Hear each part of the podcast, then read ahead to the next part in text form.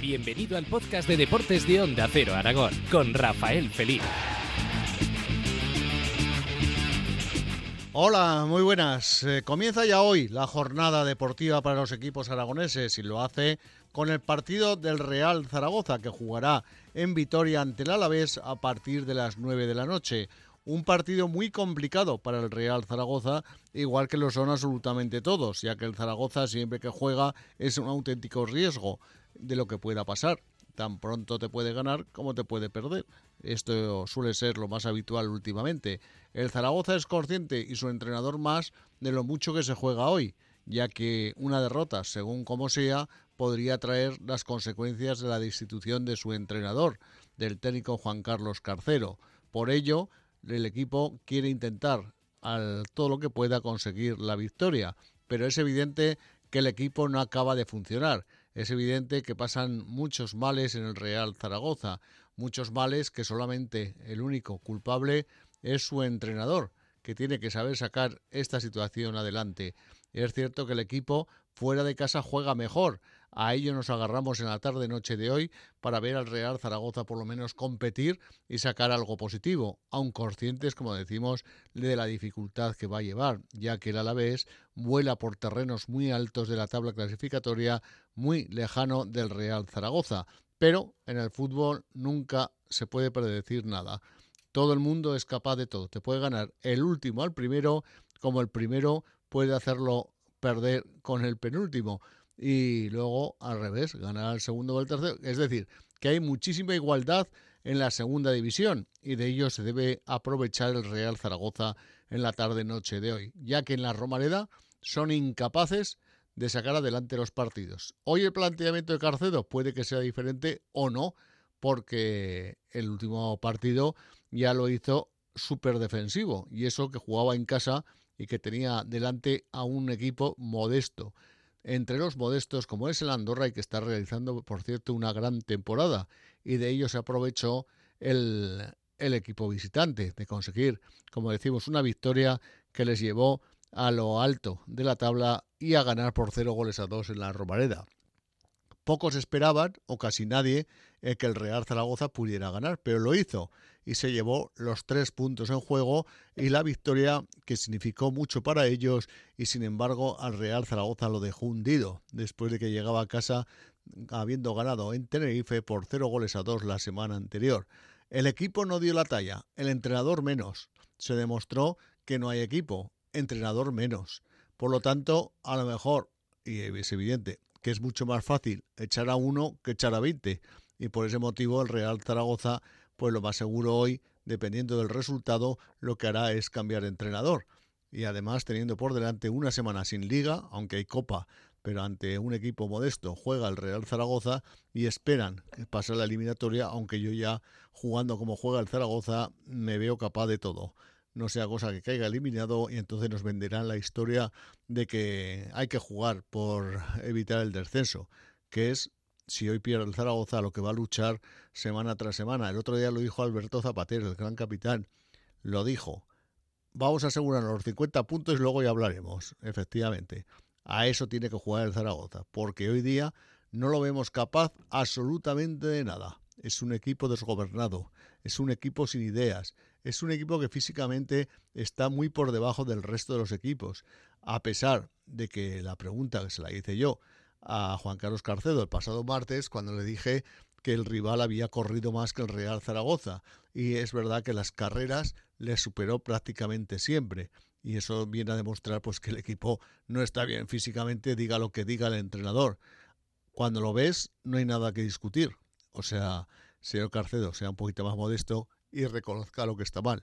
Y está mal físicamente el equipo cuando de 10 carreras te gana 9 el rival. Eso quiere decir que no estás bien para correr y para estar físicamente a tope para jugar partidos de fútbol. Pero el fútbol es caprichoso y ese capricho podría venir hoy desde Vitoria. Ojalá que esta noche, cuando sean las 11 de la noche, podamos contar que el Zaragoza ha ganado en Vitoria y que suma tres puntos vitales para su futuro, porque eso sería muy buena señal y una gran alegría para los sufridores eh, aficionados del Real Zaragoza. Pero la liga es muy, muy larga y todavía pueden pasar muchas, muchas cosas de ahora en adelante. Veremos cómo reaccionan en caso de perder, que entra dentro de lo probable, pero en caso de ganar, ojalá sea una victoria contundente y el Real Zaragoza pueda salir de la situación complicada en la que se ha metido en la tabla clasificatoria, sobre todo porque se ve que no avanza conforme debería y las derrotas son dolorosas en segunda división y más para un equipo en el cual esta temporada no puede quejarse de muchas cosas, porque el límite salarial es el séptimo equipo de la segunda división. Es decir, este año por dinero no va a ser. Si no suben es por incapacidad, primero, del que ha fichado a los jugadores, que ya tendría que estar en la calle hace días, y lo segundo de los jugadores, evidentemente, que él ha traído y que no están dando rendimiento. Tercero, del entrenador que hay, Juan Carlos Carcedo, que no sabe poner a los jugadores en su sitio. No sabe hacer los cambios.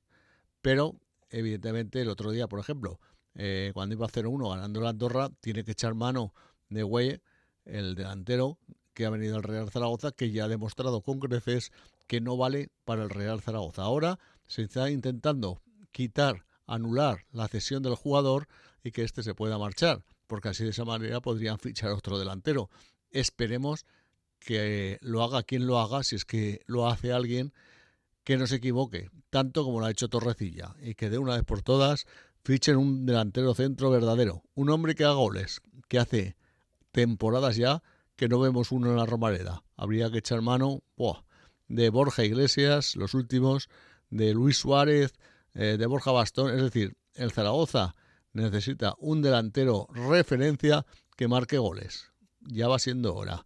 En cuanto al Huesca de los Aires, mañana se enfrentan también al modesto Villarreal B, pero el Huesca viene de perder un partido importante el pasado fin de semana en Ponferrada, en el que pocos también pensábamos que iba a perder el equipo, sin embargo no jugó bien, hizo siete cambios en el once titular el Cuco Ciganda, y es que no se pueden hacer tantos cambios. Se ponen a meter la excusa de que son muchos partidos, a ver señores, que viven de eso. El que está trabajando en su trabajo trabaja cinco, cinco días seguidos y no por eso lo cambia por otro. Es decir, que a ver si nos centramos que en el mundo del fútbol y en el deporte está todo inventado. Igual que inventado y sufrimiento lo pasarán los aficionados de Casa de Zaragoza, los aficionados del baloncesto, ya que el domingo tienen una prueba de fuego ante el Real Madrid, muy superior el equipo madridista, pero como decíamos antes, en el deporte a veces el pequeño gana al grande. Ojalá, ojalá sea en esta ocasión y el Casa de Mon realice un partido extraordinario y se pueda llevar la victoria, porque serían 7 de 7, 7 derrotas para el equipo aragonés serían ya duras, empezarían a pesar mucho y por ese motivo, en cuanto se pueda, hay que dar una sorpresa, un golpe encima de la mesa y Porfirio, porque aquí entrenador sí que hay, lo que no hay es jugadores evidentemente. Y ahora ya pues ha dicho claramente que va a apostar por la gente joven, por la gente de la casa, porque no hay que olvidar que, por ejemplo, la Daimara es campeón del mundo sub-17, o la Angarita, jugadores que bien, que no están para jugar 40 minutos, pero sí pueden ser muy útiles 10, 12 minutos para jugar con la primera plantilla del equipo zaragozano. Ya va siendo hora que la cantera dé el salto definitivo a las pistas, a la primera plantilla, y que no tienen nada que demostrar porque lo han demostrado ya, con creces además. Ahora solo falta un entrenador valiente, yo creo que Porfirio lo es, que les dé minutos para demostrar todo lo que llevan dentro. Y seguro, seguro que nadie se va a sorprender. Por la mañana, como aperitivo, jugarán las chicas, que tampoco está nada mal. Llevan una racha increíble, líderes en la liga eh, española y en la Eurocup andan primeras también. Por lo tanto, es una buena oportunidad a las 12 y cuarto de la mañana de ver nuevamente a las chicas ganar otro partido ante Gerona.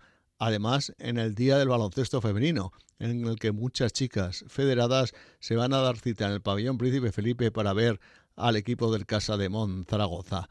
Todo esto se añade con el balonmano que hoy, ante además de León, juega Badahuesca. Suerte para el equipo orcense y ojalá eh, consigan una victoria en casa, que, o sea, en León, perdón, que sería muy importante para la tabla clasificatoria y para el equipo. Igual que lo será mañana, voleibol Pamesa Teruel, que juega en casa recibiendo al equipo de Lugo. Vamos a ver si en esta oportunidad también los eh, turolenses consiguen la tercera victoria consecutiva para seguir sumando ya de cara a la clasificación.